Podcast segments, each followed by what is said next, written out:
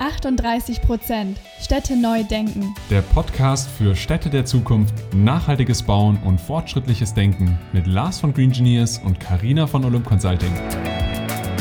Liebe Freundinnen und Freunde der nachhaltigen Städte von morgen. Und herzlich willkommen zu einer neuen Folge von 38 Prozent Städte neu denken. Ja, wenn wir an die Städte von morgen denken, dann gibt es, wie ihr auch vielleicht schon in den bisherigen Folgen gemerkt habt, viele verschiedene Facetten und Blickwinkel, die es zu beachten gibt. Und eine, die wir in diesem Podcast noch gar nicht thematisiert haben, ist der Stromspeicher und ja, die CO2-neutrale Stromversorgung. Und da haben wir heute einen sehr spannenden Gast bei uns.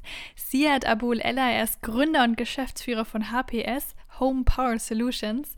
Und er gibt uns heute spannende Einblicke in die Funktionsweise und auch in die Besonderheiten von ihrem Produkt äh, Piquea, das so einzigartig auf dem Markt ist.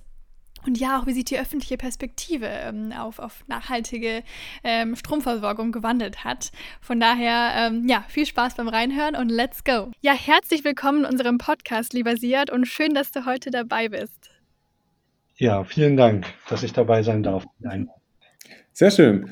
Auch von meiner Seite herzlich willkommen in unserem Podcast. Ich freue mich wirklich sehr auf die Folge mit dir, weil du natürlich jetzt mit deinem Unternehmen, was du gleich uns über oder wo du darüber berichten wirst, einer unserer ersten Produkte der Green Engineers warst, die wir mit eingeplant haben in ein, in ein Projekt, in einer unserer innovativen Produktberatungen. Und deswegen bin ich da heute ganz gespannt, was du noch über HPS erzählen wirst. Aber fang doch gerne einfach mal an und erzähl was über dich. Wo kommst du her und was, wie bist du dazu gekommen und was macht HPS?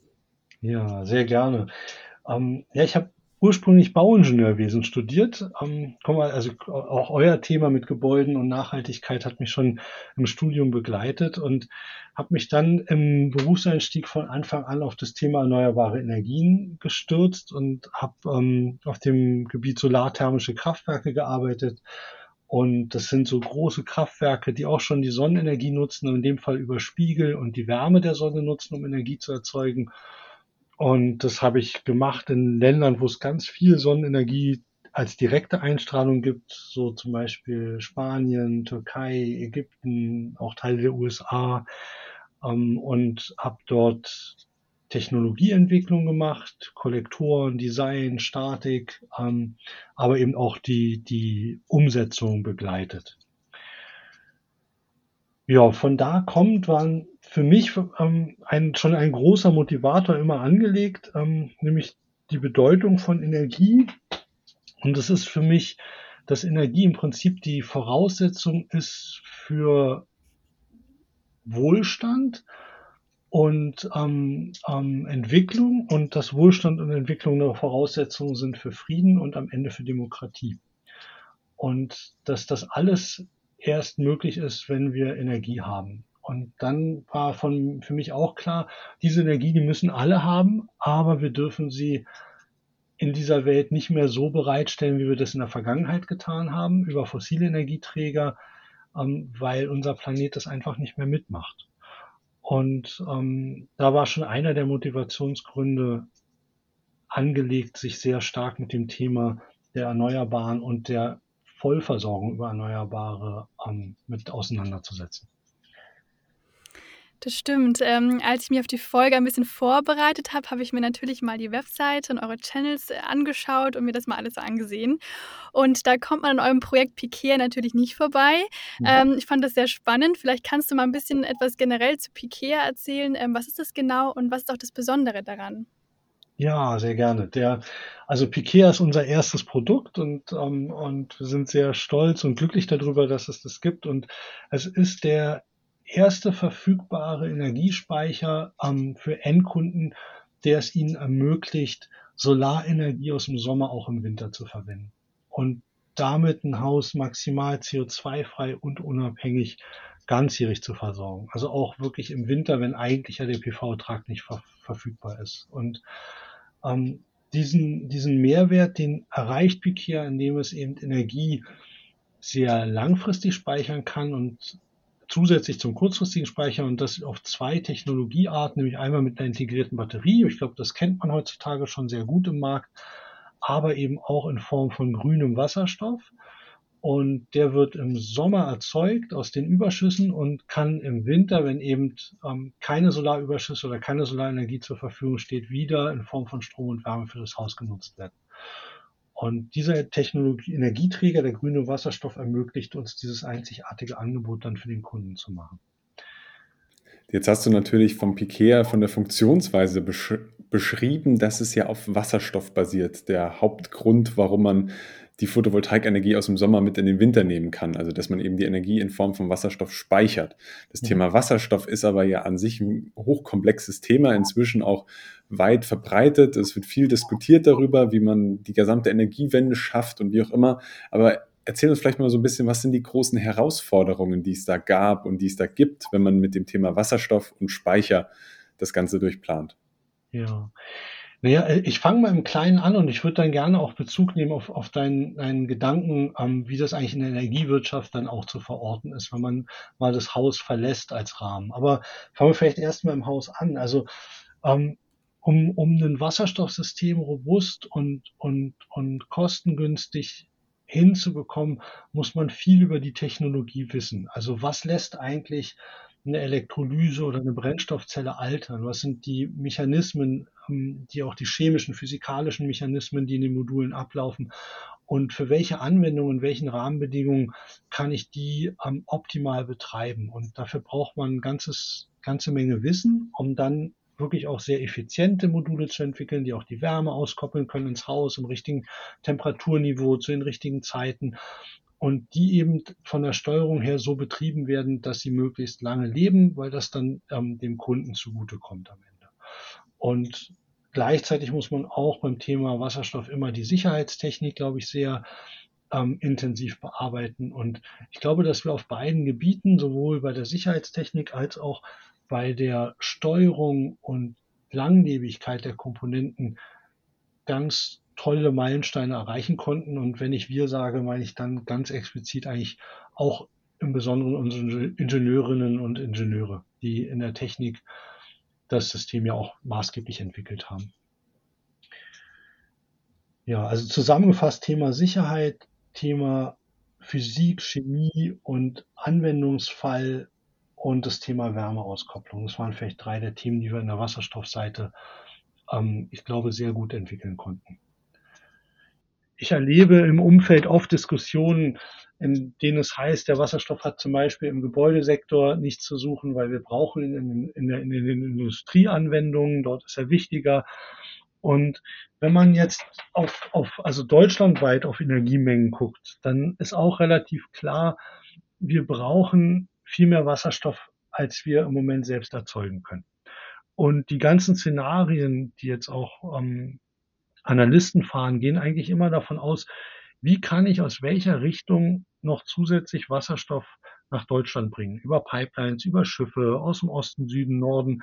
Von wo bekomme ich genug her? Und wenn man die Diskussion verschärft und sagt, naja, eigentlich geht es ja nicht nur um Wasserstoff an sich, sondern explizit um grünen Wasserstoff, dann wird die Ressource noch wertvoller und man überlegt in alle Richtungen, wie kann ich denn genug haben? Und aus dieser Situation heraus, glaube ich, entstand auch diese Diskussion, dass ich sage, Mensch, ich darf die jetzt nicht im Gebäudesektor benutzen, ich muss die doch zur Industrie bringen, weil ich habe doch viel zu wenig und die Bedarfe sind viel zu hoch. Und in dem Kontext glaube ich, dass die Pikeas eher einen ganz wertvollen zusätzlichen Beitrag leisten, weil wir erzeugen in allen Häusern, beziehungsweise genauer gesagt unsere Kunden erzeugen in all ihren Häusern zusätzliche Wasserstoffkapazitäten für eben diesen dringend benötigten grünen Wasserstoff. Und die sind dezentral und sie stehen in keiner Konkurrenz mit einem ähm, Verteilnetz für Wasserstoff oder Gas und in keinerlei Konkurrenz, ob das jetzt ins Gebäude oder ins Industrie geht, weil die kommen additiv dazu und jeder einzelne trägt einen Beitrag, dass wir genug grünen Wasserstoff am Ende haben. Und ähm, das finde ich einen tollen Gedanken und hebelt auch ein bisschen diese Diskussion aus für uns, wo gehört der grüne Wasserstoff hin, weil wir eben, wie gesagt, ihn dezentral additiv erzeugen zu allen Kapazitäten, die wir noch aufbauen müssen und er deshalb ähm, ähm, einfach dazukommt und nicht in einem Verteilkampf ist. Wenn man, wenn man sich das jetzt so anschaut, das entwickelte, fertige Produkt, was ja auch schon marktreif ist und auch schon jetzt einen gewissen Status hat, und ihr habt ja schon einige der Pikea-Geräte verkauft, was sind denn da meistens so die Kundenentscheidungen? Warum entscheidet sich ein Kunde für das Gerät Pikea oder warum sollte auch vielleicht aus deiner Meinung der Kunde sich dafür entscheiden und was kann er denn mit diesem Produkt in seinem Haus damit alles erreichen? Ja, ähm, also ich glaube, es gibt mehrere Motivationen. Und die, die für mich eine der wichtigsten vorneweg ist, dass wir den CO2-Ausschuss den, aus, ähm, ähm, oder den CO2-Beitrag, den jeder von uns leistet, minimieren können und dass wir das unbedingt und unmittelbar heute tun müssen. Und der Wohnbereich mit der Energie, die wir dort brauchen, trägt einen signifikanten Beitrag zu unseren CO2-Emissionen bei, die jeder von uns äh, im Prinzip produziert. Und ähm, da kann man eben, das hatten wir auch gesagt, bis in, in einem Einfamilienhaus pro Jahr mehr als drei Tonnen CO2 einsparen. Und das ist erstmal ein großartiger Beitrag. Und gleichzeitig und das treibt jetzt auch Kunden natürlich um, erhöht man die Versorgungssicherheit auf ein absolutes Maximum, mögliches Maximum, wenn man Pikea als Energieversorgungsquelle bei sich zu Hause hat, also inklusive Photovoltaik natürlich, und ähm, gleichzeitig aber auch ans Netz angebunden ist, hat man eine maximale Versorgungssicherheit. Das nächste ist, dass man durch die Versorgung mit sauberer Energie aus der Photovoltaik ja auch eine Unabhängigkeit schafft ähm, gegenüber der Versorgung aus dem Netz und gegenüber den Preissteigerungen, die wir im Moment im Netz ja sehen. Das heißt, es gibt ähm, sehr viel ähm, Preissteigerung auf der Wärme wie auch auf der Stromseite und ein IKEA-System gibt einem Sicherheit, auch langfristig Sicherheit, dass man seine Energiekosten, dass die nicht unkontrollierbar steigen. Ich glaube, dass das auch ein besonderer Mehrwert ist, den das System mit sich bringt die Frage, die mich noch so ein bisschen umgetrieben hat, die, die knüpft jetzt sehr stark auch an, an das äh, von gerade eben an. Es gibt, gibt ja viele Gründe, wie wir jetzt auch gerade gehört haben, warum es Sinn macht, einen Stromspeicher zu nutzen. Und daneben ist eben auch Nachhaltigkeit ein ganz offensichtlicher. Und mhm. damit kommuniziert ihr auch ganz stark. Also ich habe das auf eurer Webseite gelesen, ich fand das total super. Ich, ich lese das nochmal kurz vor, weil ich das ähm, ja, also als Marketingmensch echt schön fand. Ähm, mit Piquet erklären sie ihre eigene unabhängige Energiewende und gehen als Pionier voran, eine Zukunft ohne CO2-Emissionen. Mhm. Also es ist schon wirklich ein tolles Statement und jetzt würde mich einfach interessieren, ähm, was sind denn so die Hauptbeweggründe, die ihr hört, wenn, wenn Kunden zu euch kommen? Ist das in den letzten Jahren auch wirklich verstärkt die Nachhaltigkeit äh, geworden oder was, was bekommt ihr so mit? Ähm, also ich würde es in zwei Bereiche unterteilen, zwei größere. Das eine ist das Thema Nachhaltigkeit und ich, ich glaube, dass man, dass, dass das sich auch in unserem Statement ja auch wiederfindet. Und der zweite Aspekt neben der Nachhaltigkeit, dass man halt einfach diesen, diesen Planeten schützt, auf dem wir leben, mhm. ist ähm, die Innovation. Das heißt, ich, ich glaube, wir haben auch viele Kunden, die schlichtweg stolz darauf sind, eins der modernsten und innovativsten Energieversorgungssysteme bei sich zu Hause zu haben, die es heute auf der Welt gibt. Dass dann und dass, dass, dass sie praktisch auch helfen, die, den grünen Wasserstoff als Technologie ähm, oder als Energiemedium in den Gebäudesektor zu tragen und zu helfen, den Gebäudesektor damit zu dekarbonisieren. Und das schafft man über Innovation, über Technologie. Und ich glaube, da sind viele Kunden stolz drauf, dort Vorreiter zu sein und ähm, wir auch, also sowohl als unsere auf, auf der Seite die Technologie zu entwickeln, aber auch stolz auf die Kunden, die das dann umsetzen und, und ins Feld tragen. Wenn wir schon bei den Kunden sind, wenn ihr jetzt sagt, Einfamilienhäuser oder wir haben es gerade über das Thema Einfamilienhaus gehabt. Wie ist es denn mit der Skalierbarkeit? Wenn jetzt jemand sagt, er hat ein Mehrfamilienhaus, macht das dann auch schon Sinn? Mhm. Ja, das ist, also unser Ziel ist es natürlich, allen auch eine Lösung zu bieten. Und wir haben mit dem Ein- und Zweifamilienhaus begonnen ähm, und, und können das heute liefern. Wir haben jetzt so erste, ähm, ähm, sagen wir mal, erste Pilotprojekte auch gestartet, um auch ein Angebot für Mehrfamilienhäuser oder auch Gewerbeanwendungen bereitstellen zu können. Und da gibt es ja auch noch auf unserer neuen Webseite, die ist ja ganz neu, glaube ich, vielleicht jetzt so eine Woche oder zehn Tage online, ähm, gibt es ja auch schon ein Bild von einem ersten Multi-Pikea-Projekt. Das heißt, das ist ein Kunde, der ähm, in dem Fall dann fünf Pikea-Anlagen gekoppelt bei sich in einer Gewerbeanwendung hat ähm, und dort versorgen wir schon größere Energieverbräuche und Bedarfe CO2-frei und unabhängig über Multiplicare. Wir haben jetzt ein anderes Beispiel in einem Mehrfamilienhaus. Da haben wir ein einzelnes Piquea drin, einfach mal als ersten Schritt und versorgen mal zwei Wohneinheiten des Wohngebäudes unabhängig und dann werden wir rausprobieren in der Zeit, ob wir vielleicht auch noch eine dritte Wohneinheit daran hängen können.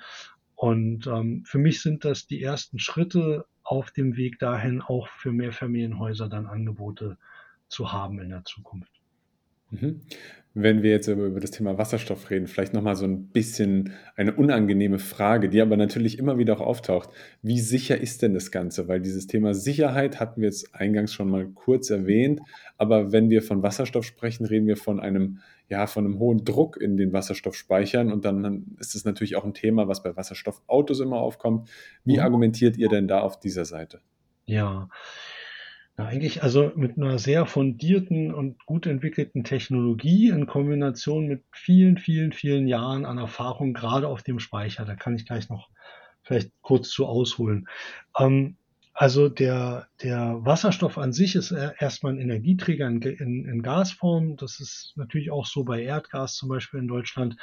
Ist ja auch die meistverbreitetste Energieform ist, die wir nutzen zum Heizen. Ähm, das ist erstmal etwas, was, was im industriellen Standard angekommen ist. Und jetzt gucke ich ein bisschen detaillierter und sage, natürlich, wir haben Druckbehälter im Wasserstoff. Wir nutzen hier ähm, eine, Speicher, die im industriellen Einsatz sind und die zugelassen sind für den deutschen Straßenverkehr im befülltem Zustand und die, wenn man heute guckt, wie die verwendet werden, eigentlich ununterbrochen schnell be- und entladen werden normalerweise im industriellen Einsatz, also dafür, wofür sie gemacht worden sind. Und sie werden die ganze Zeit auf LKWs durch deutsche Autobahnen und Straßen ähm, manövriert mit vielen physischen Einwirkungen. Sie sind zugelassen, dafür auch Unfallszenarien zu überstehen. Du kannst sie auch vom LKW mal runterwerfen.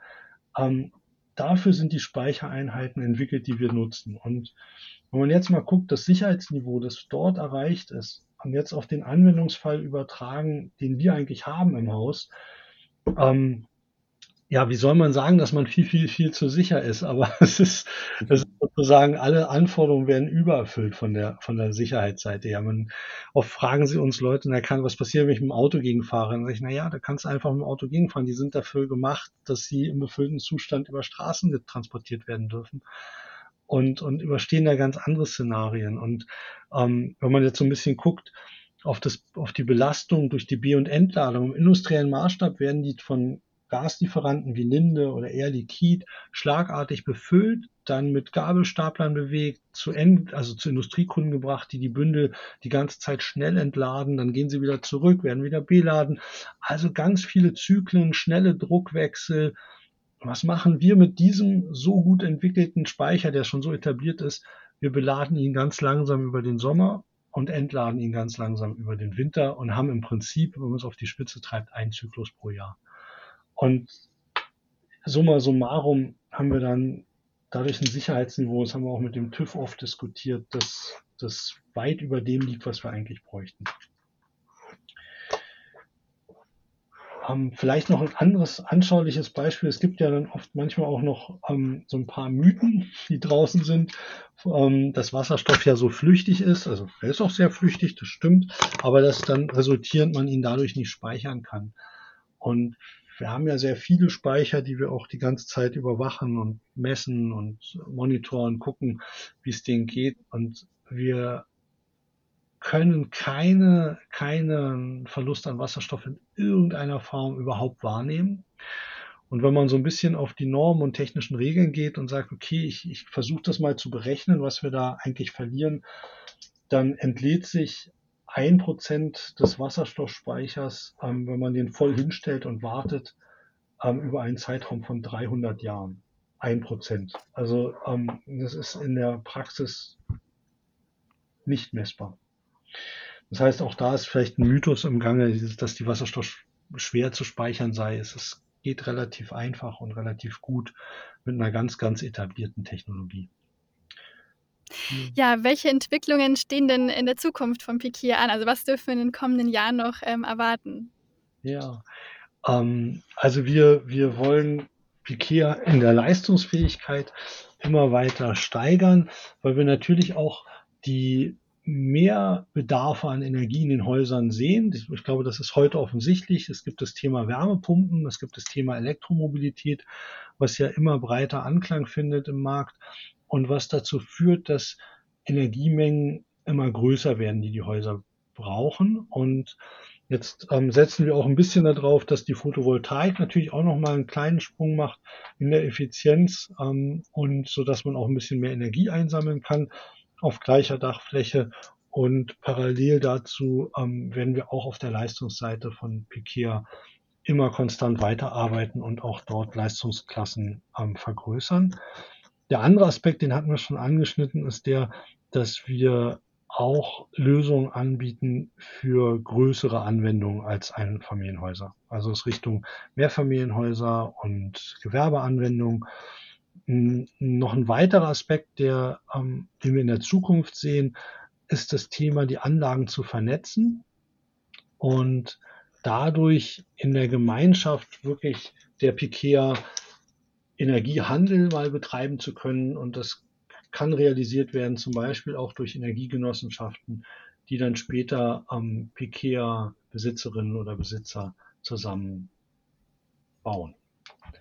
Also man kann sich dann vorstellen, man hat es, es gibt ähm, jeder, es gibt viele Menschen, die eine Pikea haben, die schließen sich zusammen, bilden eine Energiegenossenschaft und diese Energiegenossenschaft ähm, kann dann Energiehandel betreiben, weil die Pikea-Anlagen im Netz verbunden sind und, und auch dann durch diese Energiegenossenschaft, die einem ja selber gehört als Kunde, auch mitgesteuert werden dürfen und dann können die Energien aufnehmen in Zeiten, wenn wir zu viel erneuerbare Energien im Netz haben und können auch erneuerbare Energien wieder ins Netz abgeben in Zeiten, wo wir eine Unterdeckung haben.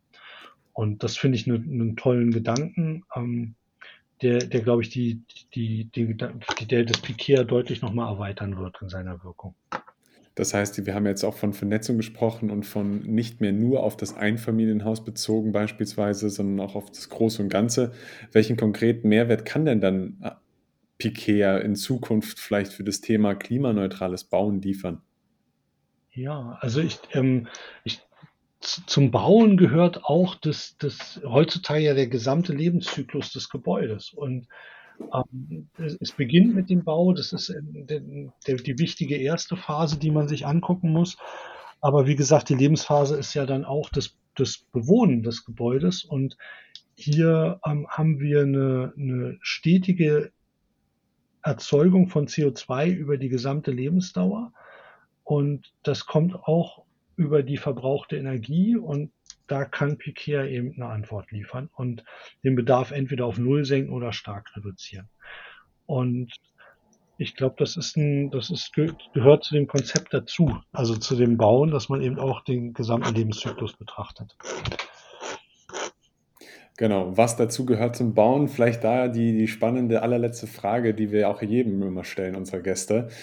Und zwar, wie könntest du dir das vorstellen, schaut das Ganze aus, wenn du 2035 durch die Stadt läufst und was siehst du, was würdest du gerne sehen oder was ist dein Bild von der Stadt von 2035?